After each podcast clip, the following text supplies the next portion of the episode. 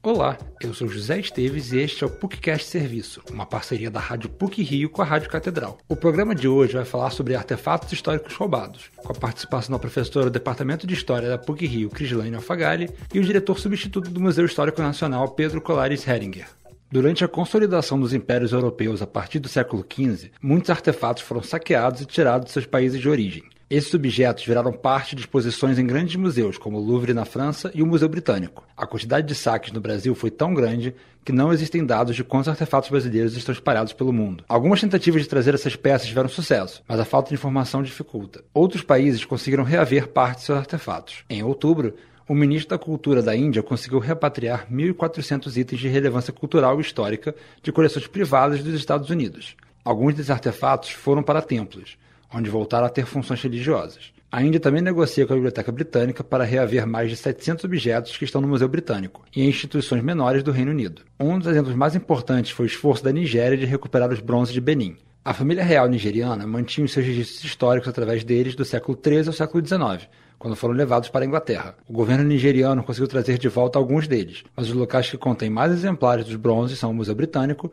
e o Museu Etnológico de Berlim, com mais de 1.200 peças. Para o Brasil, um dos artefatos mais importantes da história originária do país são os mantos tupinambás. Os tupinambás foram uma das primeiras aldeias que entraram em contato com os europeus. A professora do Departamento de História da PUC-Rio, Crislane Alfagali, explica por que e como os artefatos foram para a Europa. Desde a chegada dos europeus aos novos mundos, seja na América, na África, na Ásia, houve um processo de construir, catalogar e exotizar esse outro indígena africano com que os europeus entraram em contato. Nos museus nacionais havia coleções de plantas, de artefatos indígenas. Às vezes havia amostra de índios mesmo, em carne e osso, para que se desse uma noção desse outro que era tão diferente do europeu. Assim como os bronzes de Benin, os mantos eram usados pela aldeia para fins cerimoniais, e 10 exemplares ainda existem em museus da Europa. Para a professora Crislane Alfagali,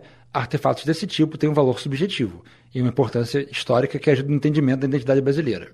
A importância de ter esses objetos de volta no Brasil, como o manto tupinambá, é de recuperar narrativas, histórias, identidades que têm sido escondidas em nome de uma brasilidade. Ao invés de descobrir o Brasil, só encobre novas identidades porque deixa de falar das especificidades das múltiplas populações indígenas e africanas do nosso país.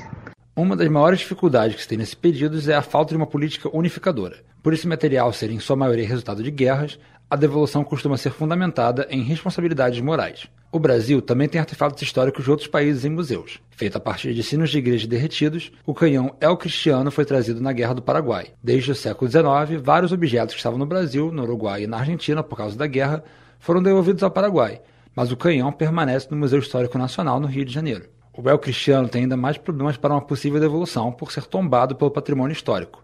O diretor substituto do Museu Histórico Nacional, Pedro Colares Eringer, expõe o caminho para uma possível expatriação é importante lembrar que é tombado. E só quem pode destombar alguma coisa é o presidente do Brasil.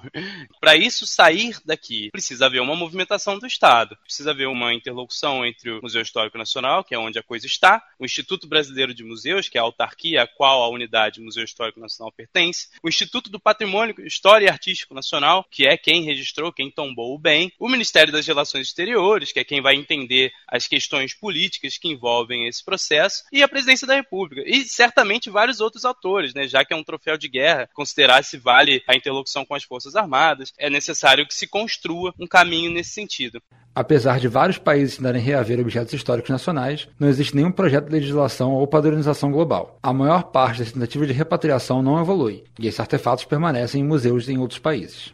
Esse programa teve produção e edição sonora de José Esteves, com edição e supervisão do professor Célio Campos.